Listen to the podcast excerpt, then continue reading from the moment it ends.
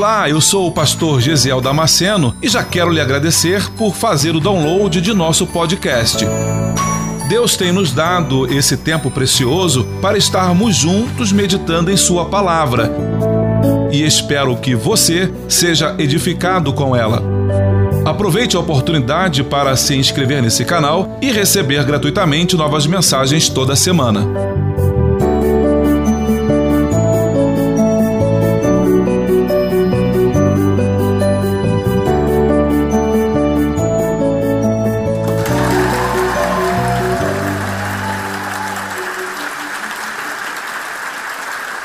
Glória a Deus.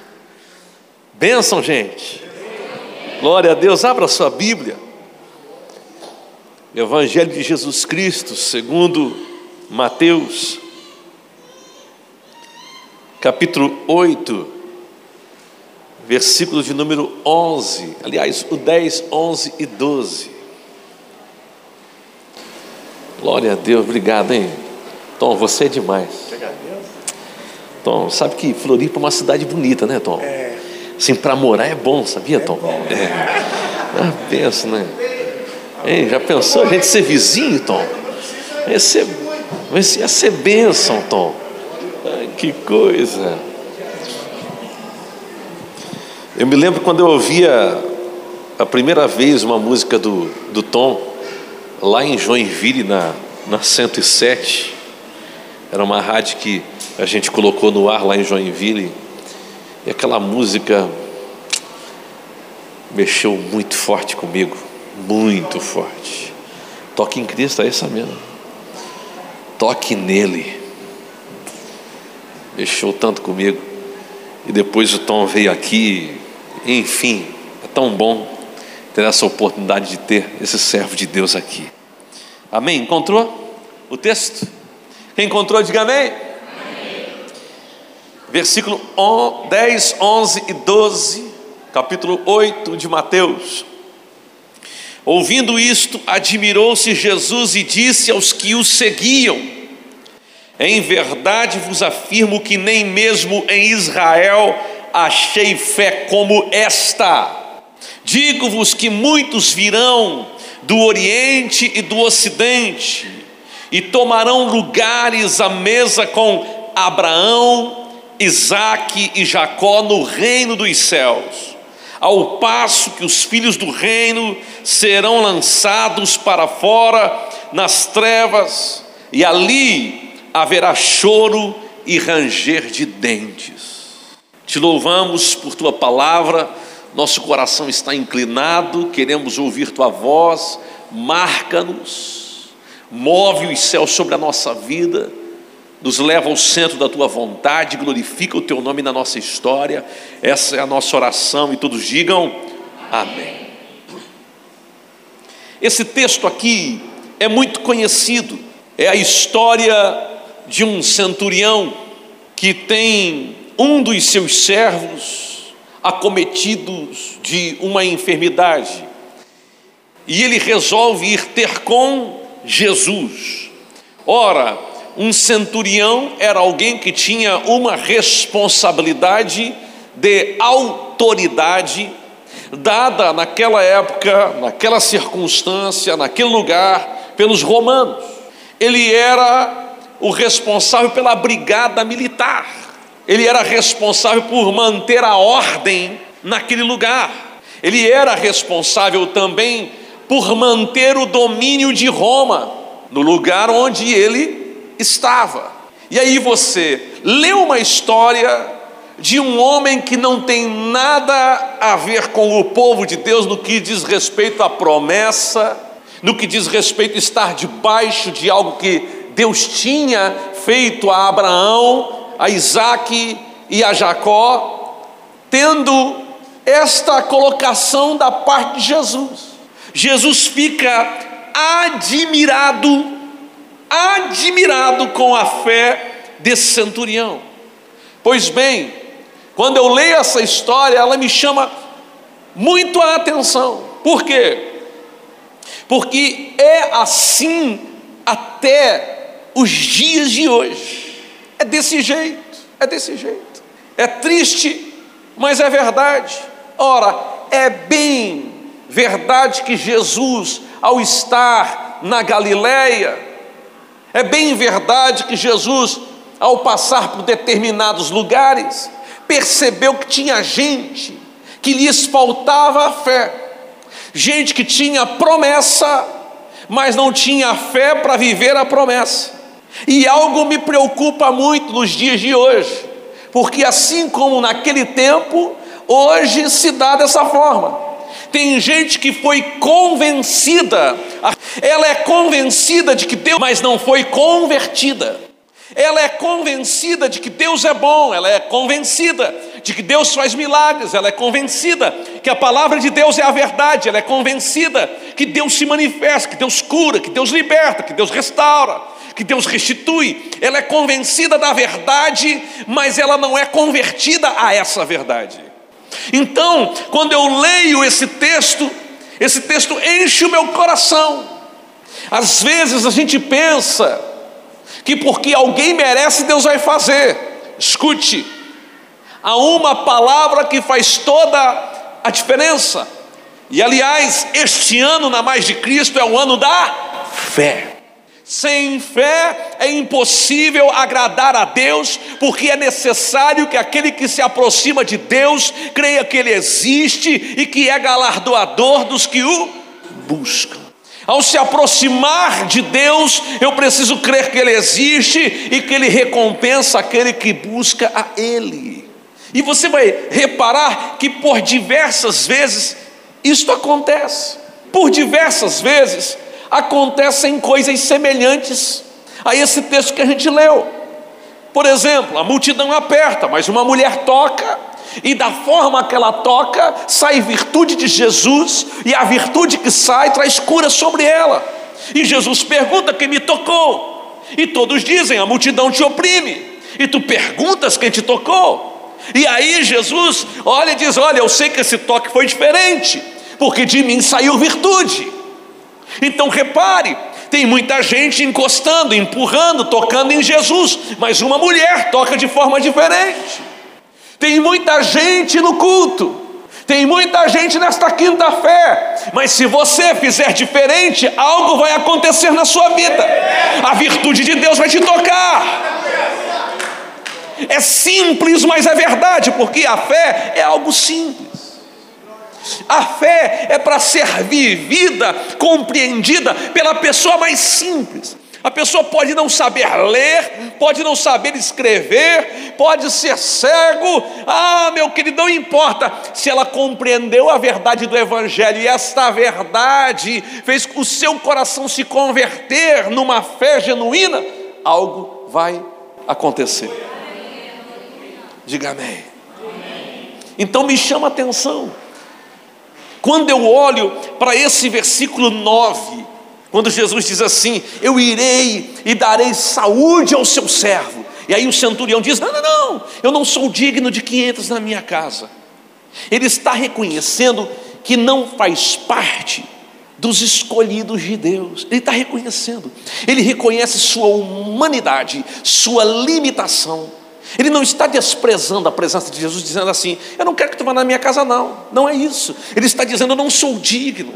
Eu sei, eu sei o que compete a mim. Eu sei quais são, quais, qual é o tipo de povo que eu faço parte. Então não sou digno que o Senhor vá na minha casa. Mas aí de repente você olha no versículo 9, ele dizendo: Pois também eu sou homem sujeito à autoridade, tenho soldados às minhas ordens, e digo a este: Vai, ele vai, digo a este: Vem, ele vem, digo: Faz isto, e ele o faz. Ele está dizendo: Eu sei o que é ter autoridade, ao mesmo tempo que eu sei que a minha autoridade é terrena, enquanto a tua autoridade é divina. Ele reconhece a capacidade que ele tem, ao mesmo tempo que reconhece a sua própria limitação. Ele não ensina Jesus a fazer um milagre. Não, ele ativa a sua fé dizendo: diz apenas uma palavra e o meu criado será curado, porque eu sei o que é autoridade. Eu não posso fazer nada para curar o meu servo, mas basta uma palavra tua. Uma palavra de Jesus muda tudo. Muda decreto, muda desígnio, muda destino, muda a nossa história. Diga uma palavra liberada sobre a minha vida, muda tudo.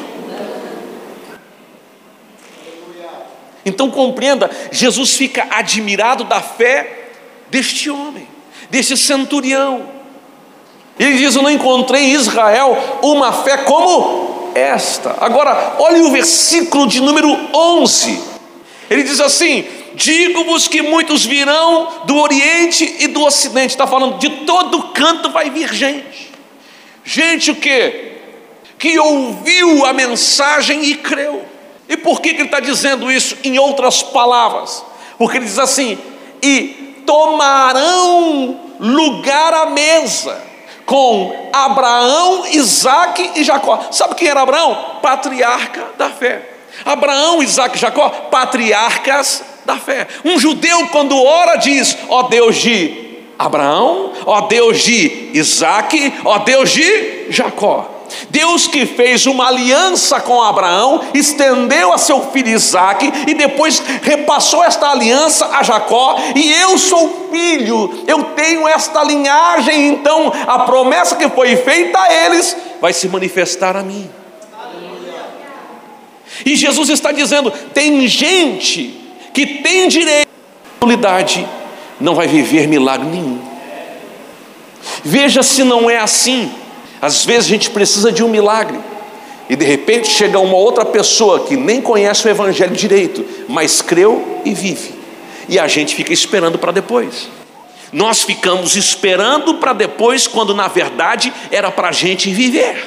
Diga o que Deus tem para mim, tem que acontecer. Eu preciso crer. A incredulidade impede pessoas que têm direitos de viverem os seus direitos. É direito seu, a gente até canta.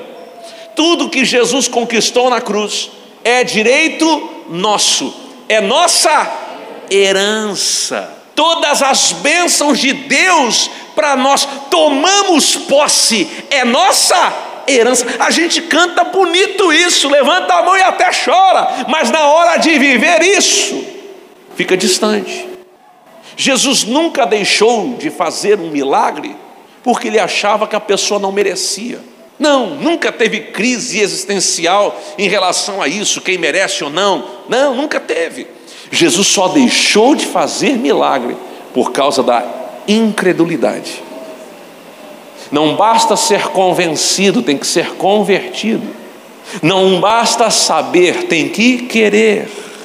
Tem que ter uma predisposição no seu coração em buscar a Deus para viver o sobrenatural. Essa noite, ao sair daqui, você não vai sair de qualquer jeito. Essa noite, ao sair daqui, você vai sair debaixo desta fé, desta mentalidade. Você vai chegar na sua casa e o Espírito Santo vai te impulsionar a orar na sua casa. Pastor, o senhor não sabe qual é o clima, o que é que está acontecendo na minha vida, o senhor não sabe como as coisas estão. As coisas estão precipitadas, difíceis. Escute o que eu vou dizer. Quando entrar lá naquele quarto onde dorme o seu filho que não conhece a Jesus, eu não estou dizendo que isso é uma campanha, não estou dizendo que isso é uma, uma ideia, não, é uma sugestão de fé para você. Coloque a mão no travesseiro onde ele dorme, faça uma oração. Quando ele estiver dormindo, entra lá. Senhor, abençoa meu filho. Traz salvação sobre a minha casa, traz salvação sobre a minha família. Gente, o evangelho é para ser praticado, é simples. É simples. Não existe uma equação, isso mais isso igual aquilo, não. É atitude, é simples. Eu já fui fazer negócio e na hora de fechar o negócio, o negócio está ruim, eu digo, por favor, tem um toalete? Sim, tem um toalete ali. Entrei no toalete, dentro do toalete eu disse, Senhor, esse negócio é para a tua obra, é para ti. Põe a mão nisso, abre essa porta. Também, se não for, que feche de uma vez. Mas se é do Senhor, abre essa porta, que toda resistência caia por terra. Aí eu saio, a pessoa pensa que eu fui fazer outra coisa mas eu saio numa fé. E às vezes, quando acontece isso, vem um insight na minha mente. O que, que você está dizendo, pastor? O Evangelho é para ser praticado, é para ser vivido. Se você não orar, nada vai acontecer. Se você não clamar, não vai ter porta que vai se abrir. Ou se acontecer, você acha que foi por merecimento que você é bonzinho. Sabe? Tem muita gente assim. Não, escute, Faça uma oração antes de qualquer decisão e perceba que na decisão que você tomar, porque você orou, Deus vai trabalhar a teu favor. Diga amém. Então você percebe isso. Jesus dizendo: Digo-vos que muitos virão de tudo que é canto e tomarão lugar. Tomarão lugar de quem? De quem tinha direito, mas porque foi incrédulo, deixou de ter. Para quem era para colocar a mão no troféu, mas agora está na arquibancada enquanto tem outro que vem e toma o lugar dele. Quando eu era garoto, eu ouvi uma mulher profetizando na igreja, e ela disse assim: Assim diz o Senhor, que por causa do relaxamento dos meus filhos, eu vou levantar os que moram na rua, os drogados, as prostitutas, salvarei eles e usarei para ganhar esta cidade. Aí eu fiquei ouvindo aquilo, me deu um temor. Cheguei em casa, perguntei um monte de coisa para o meu pai: o que, que a gente está fazendo, o que não está fazendo, e que não está acontecendo, porque tinha que acontecer. E aí ele começou a dizer: filho, é simples. Às vezes a gente esquece de transmitir a mensagem de Deus para quem tem necessidade. Quando você compartilha o Evangelho, a unção que toca o outro primeiro passa por você. E quando ela passa por você, ela faz alguma coisa. Você nunca perde quando compartilha o Evangelho com alguém. Pastor, por que, que eu não prego para alguém? Porque você não acredita. Se você acredita que Deus faz, já viu um novo convertido? Vou contar uma história para vocês. Eu vou sempre comer numa pizzaria, e algumas vezes, quando entrei lá, aquele moço, dono da pizzaria, não era crente. Só que ele dizia para mim: e aí, pastor, como é que foi o dízimo hoje? Foi bom? Eu ficava constrangido. Um dia eu estava. Se aí, pastor, ó, pequena restaurante dele, e ele me constrangeu na frente dela. Ele disse: aí, pastor, ó, pequenas igrejas, grandes negócios. Eu fiquei com uma cara de tacho. Mas naquele dia eu saí do restaurante dizendo: Senhor, o senhor vai botar a mão nele, o senhor vai fazer algo na vida desse cara. Pois bem, passaram alguns dias. Ele me ligou o telefone dizendo: Pastor, tudo bem? Tudo. Pastor, posso falar uma coisa para o senhor? Pode. Eu estou com câncer. E o Espírito Santo já falou para mim na hora: Eu curo. E eu disse: Jesus cura. Então o senhor pode vir onde eu estou? Não, não. Você vem na igreja quarta-feira e Jesus vai te curar. Enfim, ele foi curado por Jesus. Agora escute: você acha que ele acredita ou não? Claro que acredita, porque ele viveu um milagre. O que, que aconteceu com aquele homem? Toda pessoa que estava enferma perto dele, ele ligava ao telefone: Pastor Júnior, estou agora aqui. Meu amigo tem câncer no cérebro, ora por ele. Daqui a pouco eu estou na igreja, olho ele entrando com uma pessoa, eu disse: Meu Deus do céu, o cara todo torto na igreja. Falei, o que está acontecendo? Não, pastor, ele precisa de cura hoje, pastor. Eu trouxe ele porque ele cura. E por que, que aconteceu de ele pegar, catar doente para tudo que é lado e trazer na igreja? Porque ele acredita. Ele viveu um milagre, ele acredita. Por que, que eu não compartilho o evangelho, pastor? Porque você talvez está no marasmo do crer. Você está mais ou menos assim, ó. É, Vamos ver, né? Numa dessa Deus faz. Não, eu não vou convidar meu amigo, porque se eu se eu convidar ele para ir, imagina, e não acontecer nada, ele nunca mais volta. Eu fui impactado na semana passada em Goiânia. Eu conheci um pastor, pastor Joel Nascimento. E o pastor Joel Nascimento começou a compartilhar comigo do seu irmão. Seu irmão foi para o Malawi. Lá no Malawi, numa aldeia, ele começou a pregar e dizer que Jesus cura, que Jesus liberta, que Jesus perdoa os pecados. Aí o chefe da aldeia chamou esse irmão do pastor Joel e disse assim: Vem cá, está vendo meu filho? E o filho estava com um problema bem sério, tinha quebrado, com fratura exposta, um negócio assim terrível. Falou assim: Jesus cura. Então é o seguinte: você ora, Jesus cura ele. Se Jesus não curar, você morre. Pensa no irmão do pastor Joel, o Israel, isso mesmo. Ou o senhor ora, ou o senhor me mata.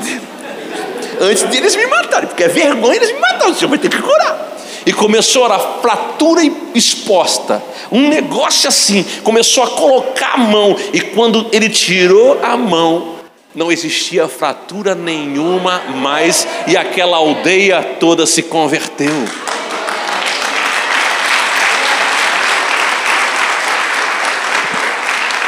Então escute o que eu estou dizendo aqui, você precisa voltar a crer como um dia creu, porque no começo da sua vida cristã, se alguém dissesse Jesus do teu lado, você se arrepiava.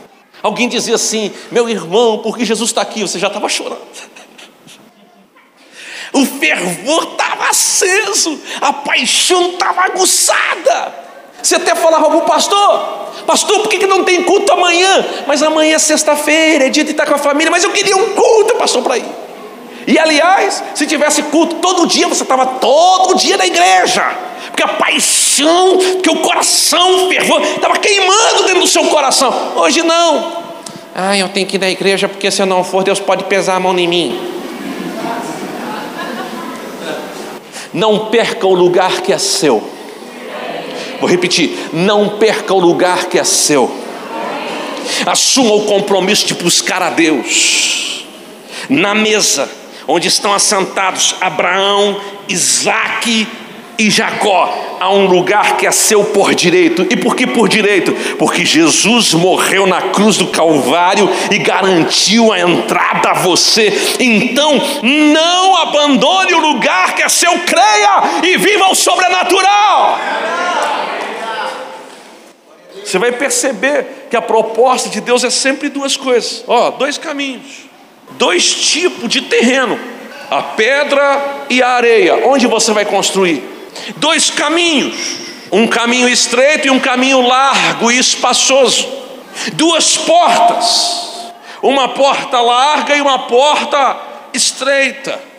E você vai perceber que de acordo a escolha que você fizer, você tem um destino: ou é céu, ou é inferno, ou é com Abraão, com Isaac e Jacó, ou é num lugar de pranto e ranger de dentes. Não é projeto de Deus que você vá para um lugar ruim.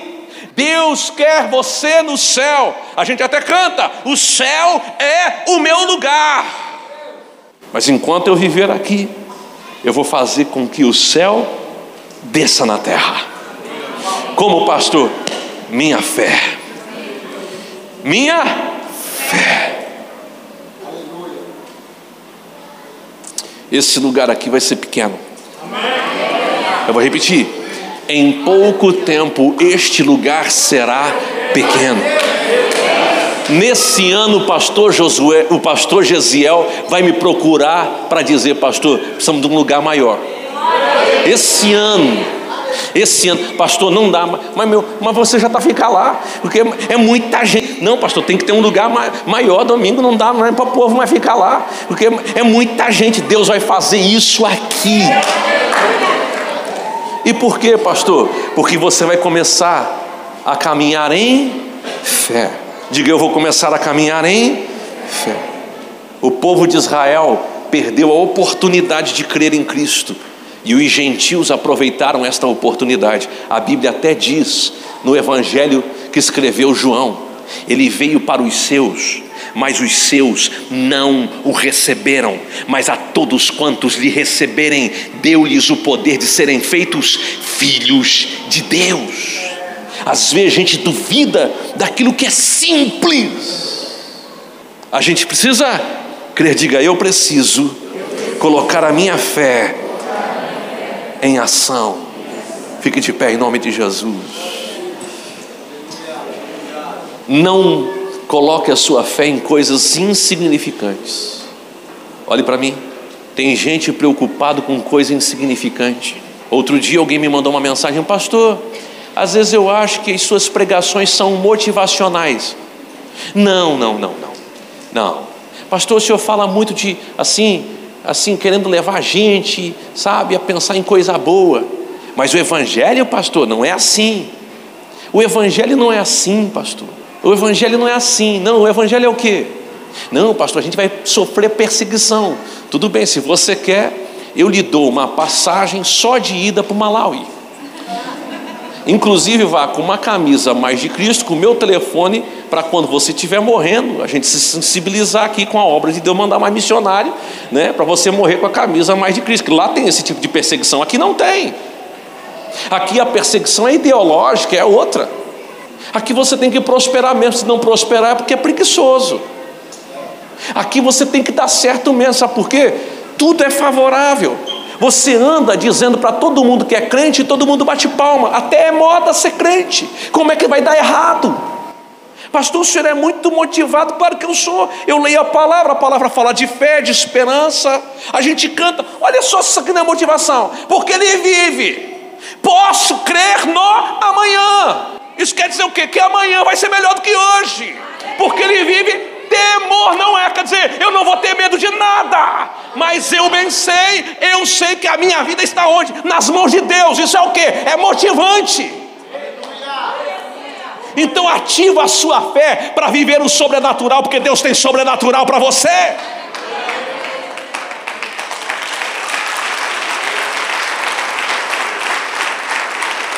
É tempo de você se animar tempo de você buscar a presença de Deus, é tempo de você andar altaneiramente, é tempo de você colocar a sua fé em ação, é tempo de, antes de murmurar, reclamar, dizer que não dá, fazer uma oração declarando: Eu sei quem está no controle, e eu sei que a palavra dele se cumprirá na minha vida. Se você crê nisso, diga amém. Amém. Você acabou de ouvir mais um podcast. E se você foi edificado com essa mensagem, compartilhe com outras pessoas. Até o próximo encontro.